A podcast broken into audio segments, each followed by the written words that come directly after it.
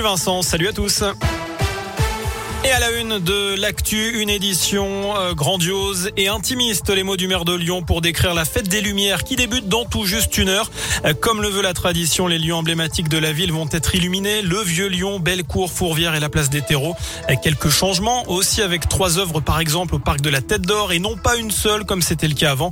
Interrogé sur sa préférence cette année, le maire de Lyon, Grégory Doucet, a bien du mal à trancher que ce soit l'œuvre de la direction de l'éclairage urbain Ricochet dans le parc de la Tête d'Or sur le lac. Je pense que ça va être une installation vraiment magnifique. La vague, bien sûr, place Bellecour. Le lapin dans la lune, place des. Ça va être des œuvres, à mon avis, extrêmement fortes, extrêmement émouvantes. Et puis certaines œuvres plus pour euh, les enfants, notamment, puisqu'on ouvre le parc Blandan avec euh, certaines installations euh, qui leur sont vraiment dédiées. Des œuvres plus intimes aussi, qu'est Romain Roland, qui vont nous permettre des déambulations. Voilà, donc une édition très variée. On va retrouver tout l'esprit de la fête des Lumières, cette magie, cette féerie qui fait aussi la fierté d'être lyonnais, d'être lyonnaise. Voilà, 31 créations seront proposées cette année à peu près autant que lors des précédentes éditions et ce malgré le contexte car les conséquences de la pandémie sont bien là. La part du mécénat dans le budget total de la fête des Lumières a baissé de moitié.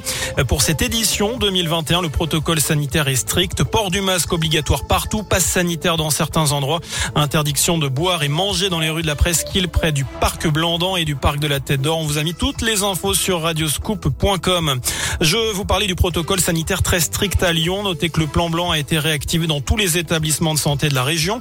Décision prise à la demande de l'ARS face à l'accélération de la circulation du virus. Plus de 1500 patients hospitalisés hier en Auvergne-Rhône-Alpes, dont 275 en soins critiques. Ce plan blanc permet donc de déprogrammer des interventions non urgentes et d'ouvrir davantage de lits dans les services en flux tendu. Ce dispositif sera maintenu au moins jusqu'au 3 janvier et une plateforme renfort RH a été mise en place pour les professionnels de santé volontaires, ceux qui souhaitent venir en renfort à l'hôpital.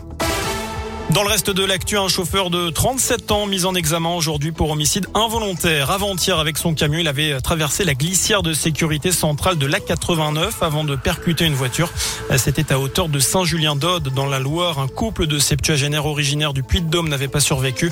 Selon le progrès, et d'après les premiers éléments de l'enquête, c'est l'éclatement d'un pneu qui aurait rendu incontrôlable le poids lourd et sa remorque. On passe au sport du foot. La suite de la dernière journée de phase de groupe en Ligue des Champions. Lille joue sa en huitième de finale ce soir.